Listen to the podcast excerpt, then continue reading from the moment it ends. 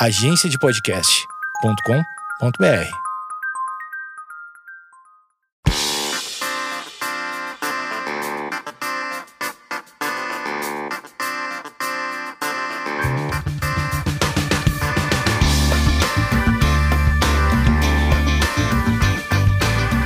Esquizofrenóis no ar e essa semana a gente vai falar de um tema muito contemporâneo, um tema que eu acho que as pessoas discutem muito, eu vejo bastante um burburinho na rede social sobre isso, discussões é, sobre produção de conteúdo em meio ao caos. E eu gostei desse termo, hiperprodutividade. A gente vai, vai entender o que, que é isso e, e se é uma coisa positiva ou não, né? Porque hiper pode ser hipermercado, hiper legal, hiperprodutividade. Será que é bom? Será que é ruim? Será que faz mal? Será que faz bem?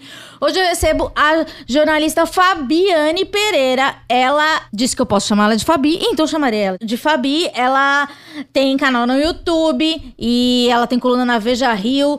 E também ela tem um programa na Nova Brasil, né? Brasil FM, isso aí. A nova moderna MPB. Exatamente, o Faro, eu apresento o Faro na Nova Brasil toda semana e apresento um canal no YouTube, como você já mencionou, e também escrevo para a coluna Veja Rio e também tem um programa na Amazon Music. Super então, hiper produtividade. Minha filha, essa pessoa, ela faz tudo, ela, ela tem muitos empregos e como é que dá conta? Primeiro, vamos dar uma, uma conhecida na Fabi.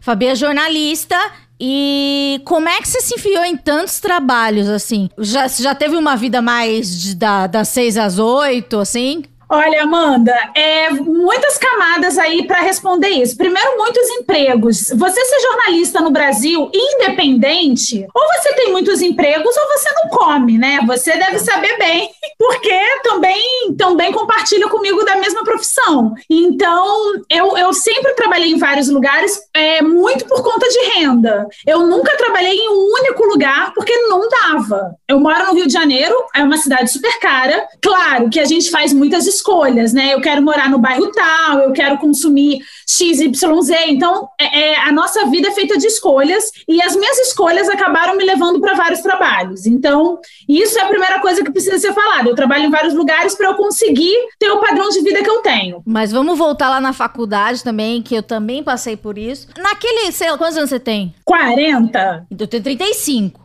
Naquele passado distante em que vivíamos, o jornalismo era uma outra história. Tanto que é, você é mais velha que eu, então deve ter sido um pouco mais diferente. Eu lembro que tinha, é, a, pelo menos na minha época, tinha matéria jornalismo online, tanto que bombei nessa matéria, porque o professor me viu pegando, é, colando na nota. Ele também era meu professor de rádio, então pode ser que ele me escute. Então, beijo, Marcelo Cardoso, que me viu pegando, é, colando na prova e me deu um belíssimo zero. Tem coisa que a gente não esquece, né? Pra que que eu lembro disso? Nome da pessoa. Daí, eu lembro que jornalismo online era uma matéria assim meio nebulosa. A gente via, sei lá, o Terra, o IG, o Ball, não sei o quê. Mas a gente, a, pelo menos a minha turma achava que a gente ia ter trabalhos, sei lá, em redação, etc. Acho que até na, na minha geração, na época que eu tava na faculdade, foi aquela ruptura do não precisa ter diploma. Foi exatamente quando eu tava. Mas eu ainda, até a metade do curso, eu, a gente precisava ter diploma. E, e, lembro muito bem que a gente achava, sei lá, os meninos achavam que iam é, cobrir esporte, ou tinha uma galera que gostava mais de economia, outra de política, tinha uma, uma galera mais chilelê que achava que era do, ia pro jornalismo cultural, escrever na Ilustrada, todos aqueles sonhos. E a gente vê que tudo mudou. Chilelê, né? E a gente vê que tudo mudou, né? Então, em que momento você percebeu que as coisas não eram como você havia planejado ou haviam planejado para você na facul? Então, Amanda, na verdade as coisas para mim acabam sendo como eu planejei sim, na facul. Eu sou da galera Itilelê, eu tive a sorte de sempre trabalhar com cultura, só que durante a faculdade eu já estagiei na TV Brasil. E da TV Brasil eu tive carteira assinada. Então, assim, eu fiquei sete anos na TV Brasil, praticamente todo o período da minha faculdade. E o estágio na TV Brasil era era só de quatro horas e eu estudava à noite. Então eu tinha um período da manhã para ocupar. E eu também fazia um outro estágio. Calma, mas você precisava por causa de renda ou porque você é a louca da produtividade? Eu precisava, vou te ser muito sincera, assim, eu sou de Volta Redonda, uhum. eu não conhecia muita gente no Rio e eu tinha aquele tempo vago, ocioso. Então eu fiz muito para ocupar a minha mente. Já que eu estava no Rio, já que eu estava estudando à noite, eu tinha de oito a meio-dia para poder estudar. Dormir não era uma possibilidade. Era, mas eu sempre, eu nunca fui de dormir muito. Embora agora, nesse período de pandemia, eu tenho muita insônia. Muita, assim, absurdamente. Dá para você ver pelas olheiras. Mas na época da faculdade eu sempre dormi oito horas e sempre fiquei muito satisfeita, tá tudo certo. Então da faculdade ia para casa dormindo, isso de segunda a quinta, né? Sexta sempre tinha os horários que eram mais esticados. Então eu estagiava numa gravadora na parte da manhã, eu estagiava na TV Brasil na parte da tarde e saía da, da, da TV e ia direto para a faculdade. Isso foi durante todo o meu período de faculdade. Eu acho que só o meu primeiro período que eu não estagiei. Todos os outros eu já estagiei. Então eu sempre tive dois trabalhos, sempre, desde que eu comecei a fazer jornalismo. E isso foi uma questão. Eu sempre quis trabalhar com cultura. Uhum. Talvez para responder a sua pergunta mais objetivamente, eu acho que eu só entendi que eu não teria carteira assinada, que até hoje para mim é complicado, quando eu pedi demissão da TV Brasil. Porque aí nunca mais eu tive carteira assinada e eu tive que entender que eu que ia fazer o meu dinheiro, que eu que ia fazer minha renda. PJ da alegria. Exatamente. Quando eu trabalhava na TV Brasil, eu tive carteira assinada por sete anos, enquanto estagiária e depois uhum. como contratada. É, mas a TV Brasil passou por uma série de mudanças que acabou né, dando nesse desmanche que a gente tem hoje, um completo desmonte da comunicação pública brasileira. E a minha época é, foi o início do fim. Então eu uhum. pedi para sair lá porque já estava assim muito complicado. É, os horários estavam completamente esquizofrênicos e a gente não estava conseguindo entregar o que a gente se dispunha a entregar numa TV educativa, numa TV pública. Então eu pedi para sair e desde então eu trabalho em vários lugares, porque aí eu precisei de fato é complementar a renda. E que significa? Guardar dinheiro para ter décimo terceiro, guardar dinheiro para ter férias. Ah, então você é organizada? Sou, sou super organizada, sou. Eu tiro toda parte, tudo que eu ganho, eu tiro 10% para previdência privada. É, é, eu sou super organizada. Parece até que eu tenho alguma coisa em virgem, eu não tenho nada em virgem. Qual o seu signo antes? Eu sou Ares, com ah. ascendente em Capricórnio. Ah, é uma pessoa que gosta de dinheiro. É, eu gosto de trabalhar também. E eu, eu tenho muita necessidade de ter segurança, sabe, Amanda? É muito uhum. desesperador para mim é, chegar no início do mês e não saber quanto que eu vou ganhar. Isso, e isso acontece todos os meses, tá? Que fique claro. Mas me, me causa muita angústia. Então, eu acho que por isso que eu trabalho em vários lugares. E hoje, hoje como, é, é, como é que você divide a agenda? Porque eu tenho uma dificuldade. Eu também trabalhei a vida inteira, trabalhei quase 20 anos, não, mais de 10 anos, é, trabalhei em portal e, e, e, rádio, e daí depois tinha uma, uma rotina, e depois eu, eu, come, eu percebi que eu que teria que fazer a minha grade, porque ninguém ia falar o que eu tinha para fazer. Como é que você descobriu isso? E como é que você é, monta isso para não ser uma coisa que te atrapalhe, ou se isso te atrapalha. O jeito, sei lá, você é, agenda muita coisa no mesmo horário, como é que você não se confunde? Bom, para começar, eu não sou eu não sou digital, eu sou analógica, então eu tenho agenda tudo eu anoto na agenda. Tudo. Assim, a nossa entrevista agora está anotada na agenda, absolutamente tudo. E eu divido os meus dias. Toda segunda-feira é dia de eu gravar o meu canal. Então, toda segunda-feira eu, eu sei que eu preciso gravar o canal. Eu gravo à tarde, faço toda a pesquisa e roteiro na parte da manhã e deixo para gravar na segunda-feira. Você grava um monte de episódios ou grava um? Eu gravo um por semana. Mas você tem frente, com certeza. Eu tenho frente, mas as frentes eu faço nas minhas férias. Como assim, férias? É, assim, é, quando eu começo o meu ano, efetivamente, eu já tenho uma frente, porque eu já, no finalzinho das férias, eu já trabalhei para ter essa frente. Deixa eu só dar um, um, uma interrompida. É, isso é muito importante, se a pessoa é produtora de conteúdo que tá ouvindo isso, eu acho uma das coisas mais importantes. Porque, tipo, eu sempre trabalhei em emissora, em rádio, então é, eu sempre soube que existia gaveta, a gente tinha que ter um negócio para passar nas férias. Então, isso isso, é, às vezes eu percebo assim, eu participo de podcasts, eu participo na segunda, já saio na quarta. Daí eu falo, gente, eles não têm gaveta. Você aqui, é, eu vou olhar na minha agenda aqui, é desorganizada, porque eu não sei usar o Excel até hoje. É, mas tem, tem uma, uma, uma aqui, ó. Você deve, deve aparecer em cinco semanas, entende? Porque eu vim dessa escola. Mas eu vejo assim, se, se eu pudesse dar uma dica para uma pessoa que é produtora de conteúdo, o que, que você daria? Eu falava, tenha uma, uma frente no mínimo de quatro semanas. Exato. A minha frente é sempre de um mês, exatamente. Por exemplo, quando eu estreio a minha temporada do canal do Papo de Música, eu já tenho um mês de frente de programa gravado e editado. Porque se der um chabu, se eu adoecer, se meu editor Exato. tiver um problema, a gente tem gaveta. Exato. Então, isso, isso sempre fica muito organizado. A mesma coisa com o Faro, o programa que eu apresento no rádio. Eu de, o, no rádio, só para fazer uma correção, eu não deixo uma frente de um mês, porque o meu programa fala muito de lançamentos, Sim. da nova cena contemporânea. Então, a minha gaveta é menor, são 15 dias mas sempre tem gaveta. Então, tudo eu faço com muita gaveta. Coluna, coluna na Veja. A minha coluna eu sempre escrevo sobre o que está acontecendo no momento, mas eu tenho três ou quatro textos frios que, se eu não conseguir escrever, eu meto logo esse texto e aí tudo bem, entendeu? Então, realmente, eu acho que para você ser produtor de conteúdo, você precisa ser organizado. Se você for independente, que é o meu caso, assim, eu tenho um assistente que trabalha remoto, sempre trabalhou remoto, então não é por causa da pandemia, ele sempre trabalhou remoto. Eu tenho um assistente que me ajuda em todas as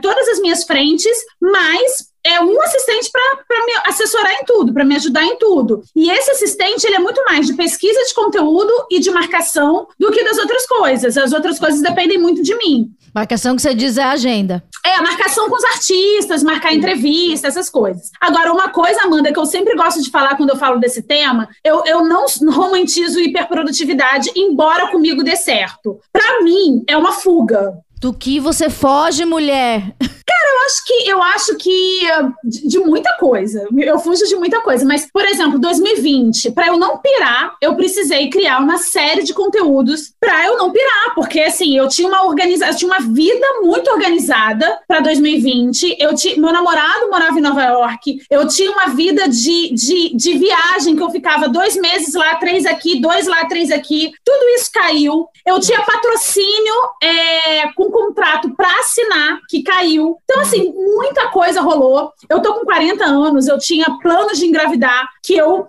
é, é, adiei. Então, uma série de coisas aconteceram na minha vida em 2020 que ou eu trabalhava ou eu pirava. Isso acontece comigo desde muito nova. Trabalhar sempre foi minha principal fuga, assim. Eu sempre costumo dizer, trabalhar é meu tarja preta. Para eu não enfiar a cara no tarja preta, eu trabalho. Isso é saudável? Não acho que seja. Psicólogos não, não recomendam, mas comigo dá certo. Assim, eu consigo é, produzir e extravasar um pouco da minha angústia, da minha ansiedade através do trabalho. Mas você é aquela que eu vou te mandar o um e-mail quatro e meia da manhã, você vai receber, você vai responder às quatro e quarenta? Nesse atual momento, sim, porque eu tô tendo muita insônia. Mas, filha, você fica com insônia por causa disso. É o celular, deixa no outro cômodo. Então, é, é, o, é o Toshine, né? Que vende mais porque é fresquinho ou fresquinho vende mais. Olha, eu já deixei celular no outro cômodo, eu já deixei o celular desligado, eu já deixei, eu já fiz tudo que você possa imaginar. E tô tendo muita insônia. Tô tomando muito floral, muito chá de camomila. O que tem acontecido agora é que as minhas insônias têm sido mais curtas. Já aconteceu de eu ir dormir 10 da noite, acordar meia-noite e não dormir mais, e ter um dia seguinte completamente normal. Você não fica morrendo?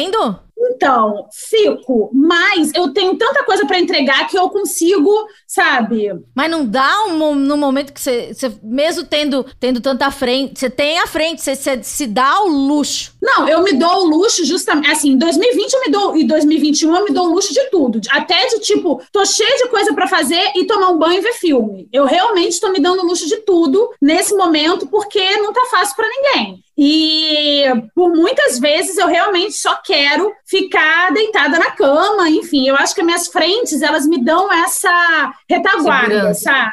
Essa segurança, exatamente. Eu tento fazer de um jeito que eu não vou prejudicar muita gente. Por exemplo, no caso do Faro, eu tenho, eu trabalho numa rádio, numa rede de rádios muito, muito grande, que é a Nova Brasil FM. Eu tenho lá produtora, eu tenho lá operador de áudio, eu tenho tudo. Então, o que acontece, por exemplo, no Faro, é o único programa que eu não posso dar meio furo. Então, lá eu tenho que ter uma frente muito organizada. Porque uhum. eu, eu atrasando, eu atraso todo um ecossistema que já é organizado lá. Dentro dos meus produtos, que é o Papo de Música, que é o programa na Amazon e que é a Veja Rio, eu consigo me organizar, consigo atrasar. Então, assim, normalmente, terça-feira, que é o dia de gravar o Faro, eu tenho que estar tá boa. Eu tenho que ter dormido bem, eu tenho que estar tá, tá boa. Nos outros dias, eu me dou ao luxo de, se precisar, eu vou empurrando com a barriga. Mas eu não sou muito de procrastinar, não. E aquele lance da tal da FOMO?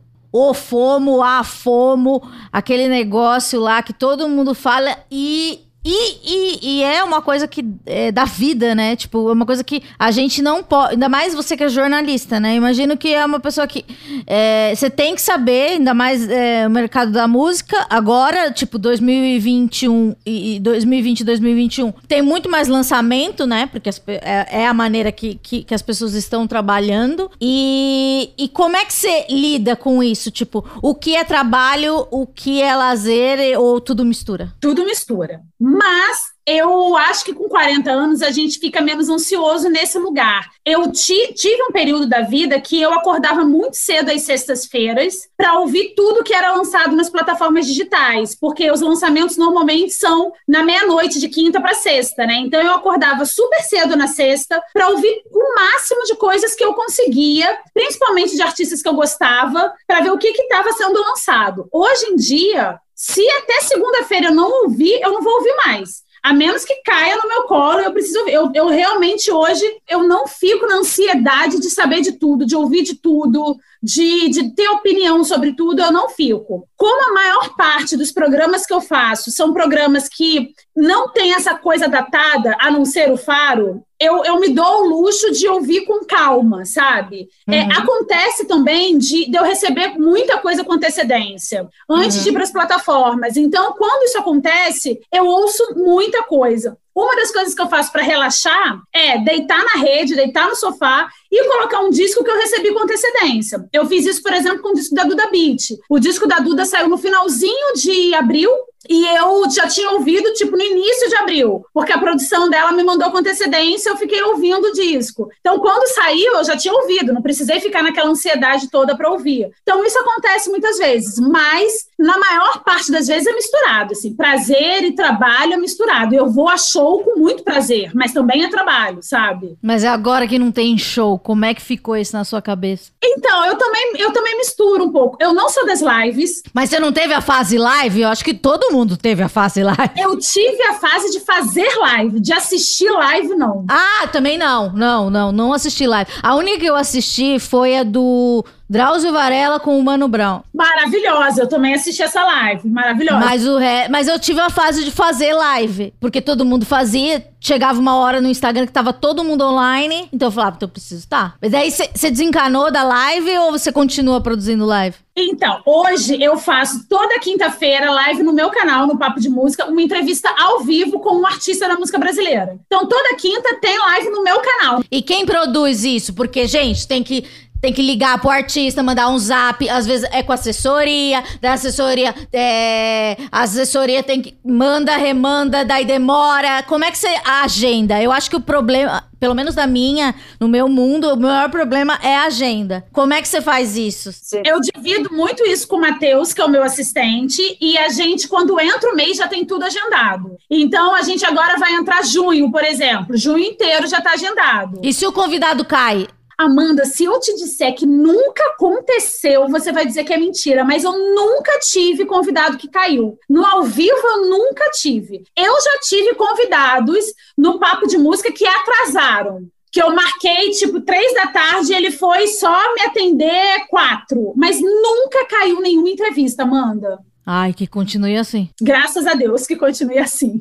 Mas da, daí você faz a live e também é uma coisa mais leve ou tem pauta, tudo? Tudo você faz pauta? Tudo eu faço pauta, porque o papo de música, ele tem um compromisso de apresentar para os espectadores do YouTube um pouco da vida e da obra daquele artista. Então tem que ter, tem que ter pauta. As entrevistas que são gravadas, porque no Papo de Música a gente coloca no ar duas entrevistas por semana. Uma que é gravada, e aí essa, essa que é gravada, ela é super editada, tem uma pesquisa de imagem, é, é quase um mini doc sobre uhum. aquele artista e as entrevistas que são ao vivo. As entrevistas ao vivo, eu não vou dizer que elas são no freestyle, ela tem produção, mas é uma produção mais tranquila. Eu consigo, por exemplo, num único dia fazer a produção do mês inteiro. Agora, as entrevistas pré-gravadas, não. As entrevistas pré-gravadas é um tempo. Às vezes eu demoro muito mais na pré-produção e na, na produção de roteiro do que na gravação da entrevista. O que acontece, às vezes, é de eu demorar muito para conseguir entrevistar um artista. Por exemplo, uhum. Marcelo D2.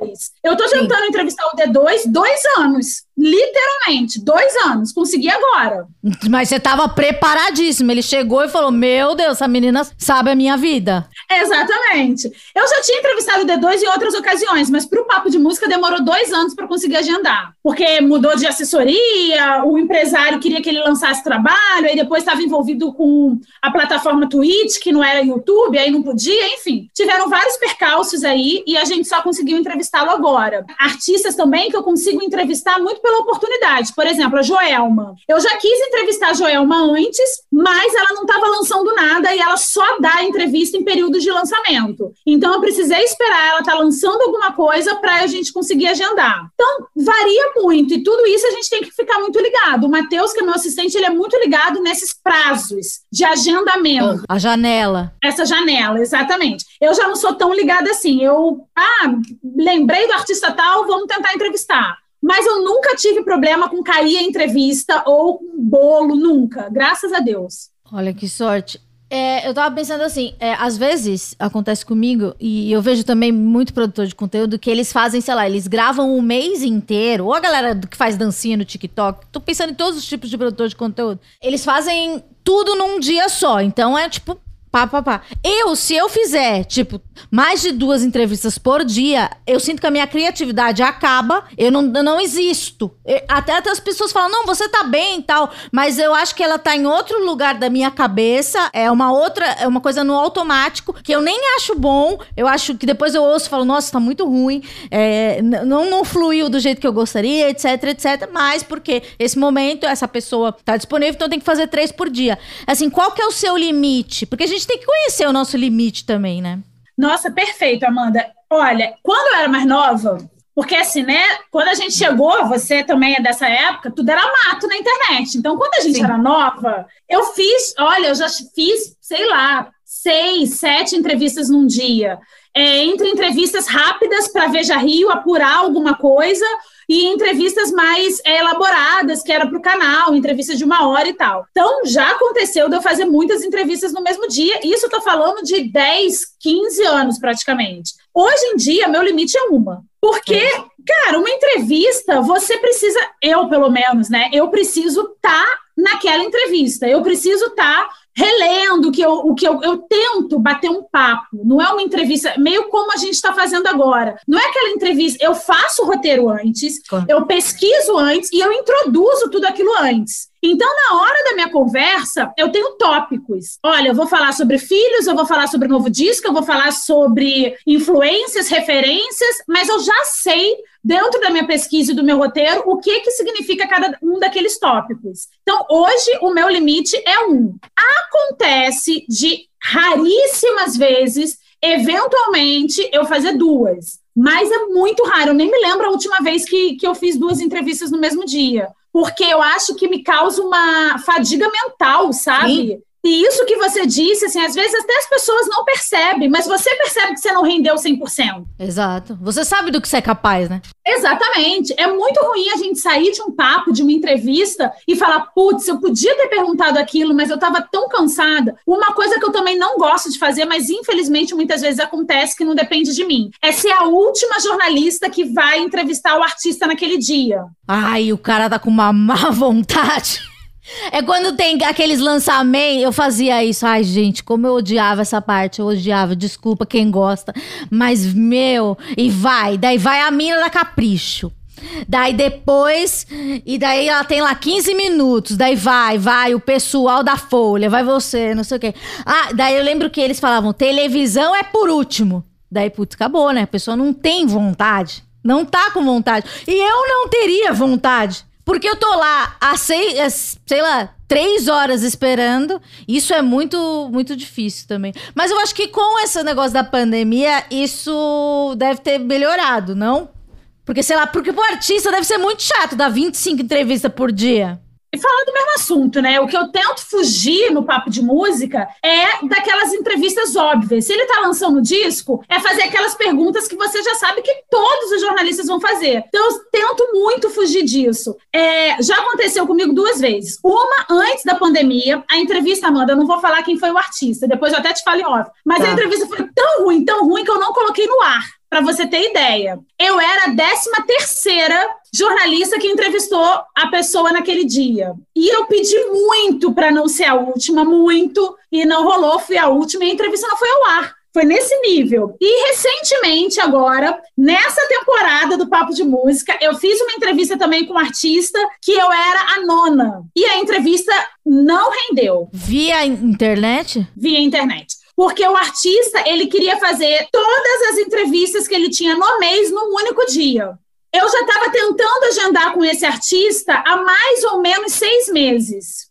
E eu fui a nona. Depois de mim, ele ainda ia entrevistar outras pessoas, ainda ia dar entrevista para outras pessoas. E a entrevista não rendeu vai ao ar a entrevista ainda, mas a gente teve que fazer um malabarismo de pesquisa de arquivo e de imagem para que o telespectador, o espectador, não perceba, porque ficou difícil. Mas, cara, eu acho que não percebe. Não, acaba não percebendo. Eu também acho. Eu acho que não percebe. Agora, a gente sabe que, pô, podia ter ficado melhor, né? E dá uma frustração. Sim. E como é lidar com as frustrações, assim? É, frustrações, tipo, não, não tem mais lançamento, não tem mais show. E, e era, fazia parte da sua rotina, né? Você é, tinha que. Você resenhava show? Não, eu nunca resenhei show, mas fazia parte muito da minha rotina por eu gostar mesmo de a show e querer assistir um artista. Às vezes eu não gostei do disco, mas eu fui a show, me apaixonei pelo artista no palco e trouxe o artista ou pro papo de música ou pro faro. Então isso acontece muito, sabe? Agora, essa sua pergunta é uma pergunta, sabe aquela, aquela, aquele meme? Não sei responder essa pergunta, porque eu, eu realmente não sei. Ora eu desconto a minha frustração na comida, ora eu desconto a minha frustração na insônia, ora eu desconto desconto a minha frustração na corrida, coisa que eu não fazia, eu passei a correr. Hora eu desconto a minha frustração em planta, eu tô fazendo jardinagem no meu quintal. Então, assim, cada vez, cada mês, eu tô descontando a minha frustração numa coisa. Já descontei minha frustração no cabelo. No início da pandemia, cortei todo cagado. Enfim, já, cada vez eu desconto a minha frustração no lugar, sabe? Tudo isso para também não descontar muito a minha frustração no meu marido, que mora comigo, né? Meu namorado, meu namorado, é, porque ele também tá com as frustrações dele, então a gente tenta aqui fazer um equilíbrio, é, mas é difícil não descontar a frustração. Tá um ano muito complicado para todo mundo. Só que se a gente olha para o lado, a gente vê que a gente está. Eu ainda estou muito privilegiada. Então, eu tento também fazer esse exercício diariamente de olhar para o lado e ter mais empatia comigo, sabe? Sim. Porque a situação está muito difícil, principalmente no mercado da música. O ecossistema da música vai ser o último a voltar 100%. Então, quando a gente olha para o lado, eu não posso nem reclamar porque de fato eu estou conseguindo produzir, eu estou conseguindo reinventar os projetos que eu já era envolvida. Por exemplo, o Faro, eu nunca tinha gravado Faro à distância, nunca. Você ia para o estúdio. Exatamente. Nem, eu, no início da pandemia, eu ainda ia para os estúdios da Nova Brasil FM em São Paulo. Agora nem isso, eu gravo de casa. Isso, é, no começo da pandemia, não sei, é, acho que foi no começo, é, as pessoas falavam muito em se reinventar. E, e para mim sempre foi muito, muito, pesado, né? Porque, tipo, sei lá, você tem uma certa idade, eu tô falando de mim. É, você tem uma certa idade. E, e daí você fala, gente, mas daí eu vou ter que ficar pulando TikTok pra trocar de roupa? É, é isso? Eu vou ter que virar essa pessoa? Porque, sei lá, eu aprendi a me comunicar de um jeito, eu sei fazer isso. É que nem quando eu me tornei independente também. É, você fala, cara, eu não vou conseguir viver sem saber que eu tenho salário e, e, o plano de saúde. Mas daí, beleza, foi uma outra fase. Daí veio a pandemia, você fala, putz, agora é tudo online. Meu Deus, como é que eu vou fazer? É, tipo, eu gosto muito de olhar para as pessoas e, e, ter uma conversa, igual a gente tá tendo aqui. Mas percebo que, sei lá, depois de um ano fazendo assim, consigo fluir como quase como ao vivo. Então a gente se adapta a tudo. Nessa época de que as pessoas falavam muito em reinvenção, você se preocupou você noiou? Completamente. Não, e você me descreveu. Eu olhava pro TikTok, eu falava, meu Deus, meu afilhado tem 10 anos. Ele é viciado em TikTok. Eu falava, não posso estar na mesma rede do meu afilhado de 10 anos, gente. Sabe? Que esquizofrenia é essa? Não... Eu ficava tipo assim, meu, fala, alguém é mais jovem falava, me ensina, por quê? Sabe? Só que daí depois eu percebi que eu não precisava fazer aquilo, né? Mas a gente passa por isso, né? Exatamente. Não, eu passei super por todas essas fases. Eu acho que tem uma coisa no jornalismo que é a precarização do trabalho, né? Eu acho que quando a gente lá atrás ouviu lá atrás, no início da pandemia, a gente ouviu falar dessa reinvenção, eu só pensava em precarização do trabalho, porque o nosso trabalho já tem uma mão de obra que é muito que é muito mal paga. Se a gente tivesse que se reinventar nas redes como é que seria? E o jornalista também, ele está naquele limbo. Por exemplo, eu vejo Sim. no meu caso, que sou jornalista de música. Eu, todos os meus trabalhos, eles são voltados para música. É, por mais que eu tenha uma formação de jornalista completa, tudo que eu faço há 10 anos é voltado para música. A gente não tá, não é visto no ecossistema da música. Todos os editais que saem, o jornalista não é contemplado. Então eu ficava pensando, como é que eu vou é participar de alguma coisa, conseguir receita para o meu canal e para os meus projetos? Se eu não sou vista como parte do, do ecossistema da música. Isso foi uma coisa que me deixou no início muito. A gente se sente antiga, né? Muito, muito. Me senti assim. Eu já sou, eu já tendo a ser mais analógica do que a minha geração. A minha geração se adaptou bem, né, à, à tecnologia. E eu sou bem analógica. É, embora eu faça uma coisa no YouTube, eu tenha um canal é, é, direto no Instagram e tal, mas eu sou muito analógica. E aí eu ficava pensando, como é que eu vou, vou me, me, me reinventar dentro dessa coisa toda? Mas é, eu acho que a primeira coisa que eu percebi, Amanda, foi qual era o meu público, para quem eu estava falando. Isso foi uma percepção bem rápida, sabe? Perto do que eu tenho visto acontecer aí. Quando eu entendi que nós ficaríamos nessa paralisação por muito mais de três meses, que era a previsão inicial, eu comecei a estudar meu público. Eu comecei a fazer no Instagram é, algumas pesquisas e eu tinha já, porque eu já dei cursos de jornalismo, eu fiz algumas coisas relacionadas a banco de dados do canal. Eu comecei a fazer pesquisas para entender o meu público. O próprio Instagram também te dá várias métricas, né, para você saber quem te segue, etc. Uhum. E aí eu entendendo quem era o meu público, eu comecei a relaxar, porque eu sabia que não adiantava eu ir para o TikTok porque meu público não está lá é, não adiantava fazer testão no Facebook, porque meu público já tinha saído do Facebook. Uhum. Eu ainda uso o Facebook como plataforma de divulgação, mas não é o meu foco principal. Então, eu comecei a, a focar no Twitter e no próprio Instagram. Então, eu acho que quando esse essa noia bateu em mim, do tipo, como é que eu vou me reinventar? Eu fui estudar meu público, quem eram as pessoas que já seguiam o meu canal, que já seguiam o Faro, e aí eu comecei a entender e, e a fazer conteúdo voltado para esse público, o que acabou gerando uma, uma base muito mais forte, porque o público sentiu que eu estava falando diretamente com eles, e uhum. acabou uhum. também transformando e trazendo mais gente que não me seguia, que não via meu canal, para o canal. Isso foi muito interessante. E foi tudo feito, assim, no empírico, sabe? Eu fui enfiando a cara, Google, tutorial, pesquisa, e fui fazendo. Só para te dar um complemento, eu amo podcast. Eu vejo você fazendo, eu sou, eu sou super ouvinte do seu podcast, eu vejo você fazendo com essa desenvoltura. Eu acho maravilhoso, mas eu não tenho a pegada de podcast. Porra, tem pra caralho! Não tenho. Quando surgiu a febre dos podcasts no Brasil, porque ainda bem que a gente passou a consumir podcast, eu fiquei muito na cabeça, nossa, eu tenho que fazer podcast, eu tenho que criar um podcast, eu preciso criar um podcast. Pensei em milhares de coisas para criar um podcast, milhares de temas. E eu fui percebendo que eu realmente não sou do podcast. Eu gosto, eu sou do rádio, eu gosto do rádio ter aquela coisa de muitas pessoas estarem ouvindo ao mesmo tempo. Tem a hora que passa, né? Eu também adoro isso eu gosto dessa mágica de você estar tá dentro do táxi e, sei lá, se tiver 100 é. pessoas no táxi sintonizadas na mesma rádio, as 100 pessoas estão ouvindo você. Então eu comecei a, a ficar com menos fomo. Eu falei, podcast não é a minha, eu vou continuar como ouvinte. TikTok você não pegou lá, você não fez um login, ou fez? Eu nem fiz perfil no TikTok. Nunca Outra fez. coisa também que não me pegou, o Clubhouse. Ai, menina, eu fui enganada pelo Clubhouse. Pois é, quando surgiu o Clubhouse, eu recebi o convite e falei: vou entrar, imagina, um aplicativo de áudio, vou adorar. Quando eu vi que, primeiro, que era só para iPhone, e segundo, desculpe aí a galera que gosta de Clubhouse, é uma opinião muito pessoal, que era uma ego trip, sabe? Que as pessoas meio que só falavam para si próprias e para se autopromover o tempo inteiro. Eu falei, cara, não dá para mim também. É a minha, eu gosto muito de tudo que é de áudio, mas a minha pegada é muito mais na troca principalmente, eu gosto muito de entrevista, eu gosto muito desse papo que a gente está tendo, e eu não senti isso no Clubhouse. Então também não entrei na. tô lá, mas nunca.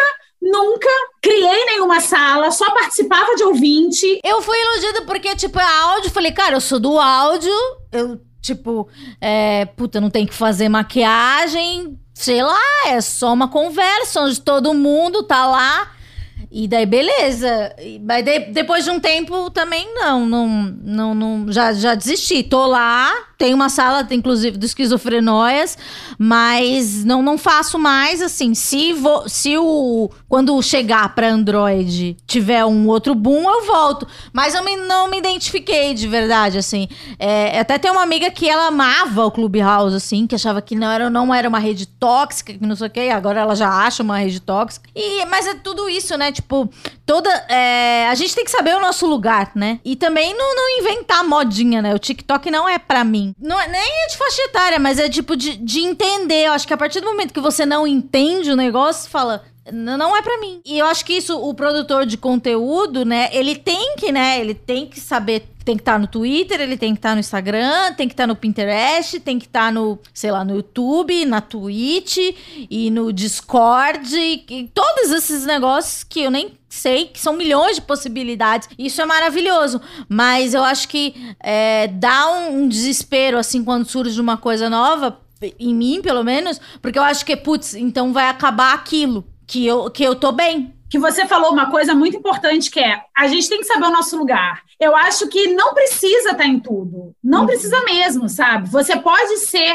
um produtor hiperativo se você lapidar direitinho a sua rede. Hoje, todos os meus é, esforços, eles vão para o rádio e para o YouTube. O rádio, por conta do Faro, que está numa rede gigante, da, como a Nova Brasil, que é uma rede que alcança 400 cidades no Brasil, só pelo rádio, fora que dá para ouvir também pela internet, enfim. Mas só pelo rádio ela alcança 400 cidades. Então, eu tô lá, meu foco é lá. E esse rádio acaba também promovendo o meu canal no YouTube, porque, claro que eu faço uma cross-mídia, eu sempre meu canal no rádio. Uma janela absurda. É uma janela absurda. Então, esses dois são os meus, os meus focos, o rádio e o YouTube. Se eu faço algumas coisas para Twitch, graças à Amazon Music, mas é, é eu sou contratada da Amazon Music para criar um conteúdo para para Twitch da Amazon Music. Mas daí já é um outro conteúdo inédito, novo.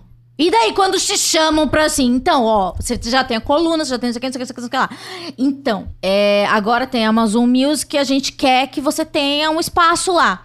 Você fala, putz, mas eu não tenho mais o que falar. Você sente isso? Ou você sempre tem algo para falar? Eu acho que, na verdade, é o seguinte: é, é, tão difícil ter espaço no Brasil, é tão difícil conquistar ouvinte no Brasil, porque é um país tão grande, tão diverso, que quando a gente é convidado para ocupar um espaço, principalmente nós mulheres, eu acho que a gente tem que ocupar. Sim. Claro que esse tem que ocupar é de acordo com o que o seu corpo, o que você aguenta também, né? Porque não adianta você querer ocupar um lugar e tá com a saúde ferrada, e tá com a cabeça ferrada. Então, não adianta. Mas se você tem uma sanidade é, ok, e consegue ocupar aquele espaço, eu sou muito a favor do ocupe. Porque se você não ocupar, um homem branco cis heteronormativo vai ocupar. Então, se eu sou convidada para ocupar um espaço, eu tento ocupá-lo. No caso da Amazon Music, é, foi um projeto muito pensado.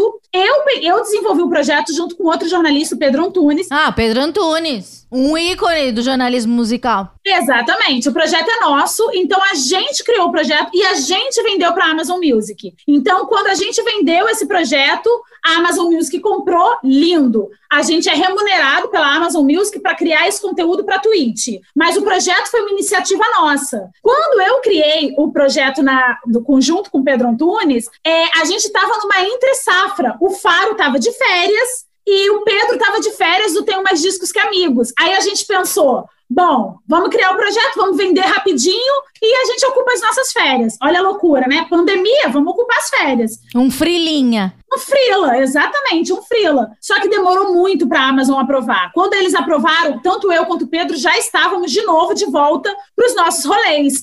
Então, pera, segunda-feira você grava YouTube, terça rádio. Terça-feira, de 15 em 15 dias, rádio e Amazon Music. A Amazon também é terça, à noite. À noite. Tá vendo? É por isso você não dorme, minha filha. Cara, eu, eu, eu, eu imponho um limite. Se alguém fala, é, beleza, eu, tipo, sou chamada para as coisas, eu falo, beleza, mas à noite eu durmo. Porque tem essa galera da criatividade que aqui não dorme, né?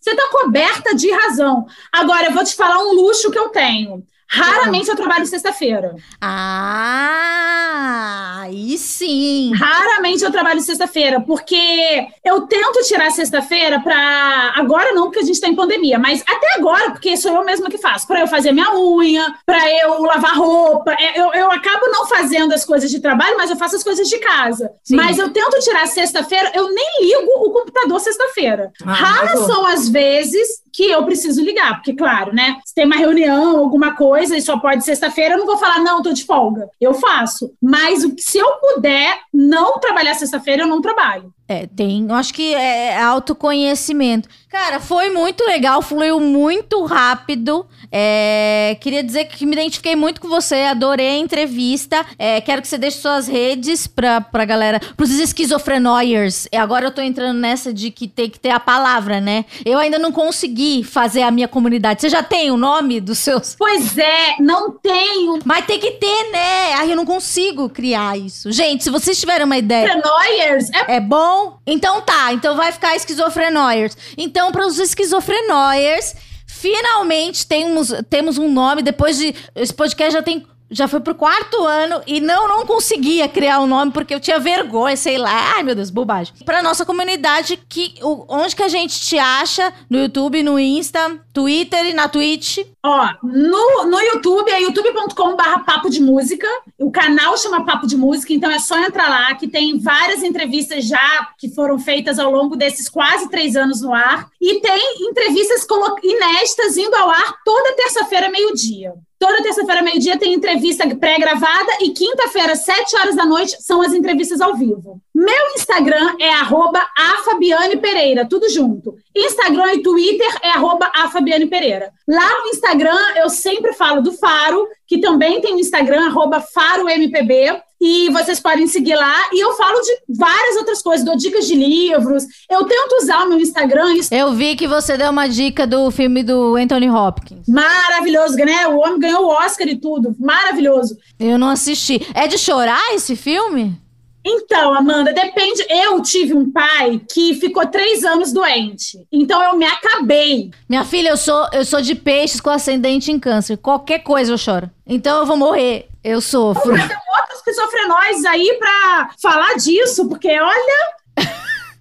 Todo mundo tem essa mesma reação. É, eu sei. Eu sei, é difícil ser eu. Mas eu não posso reclamar muito. Poxa, obrigada. Queria agradecer a Maíra também, que tá aqui no off e trabalhando. E, poxa, muito legal. E sei lá, conta comigo. Se você precisar de Eu alguma agradeço, coisa, você é adorei. muito maravilhosa. Eu Você amo, amo, amo assistir, ouvir, assistir, olha louca. Ouvir o seu podcast. Amo, adoro. Já ouvi vários, assim, me identifico, já gargalhei, já discordei do convidado, já concordei, adoro. Adoro mesmo. Parabéns pelo trabalho, Amanda. Obrigada, parabéns pra você. Um beijo, Maíra, também. Semana que vem a gente volta.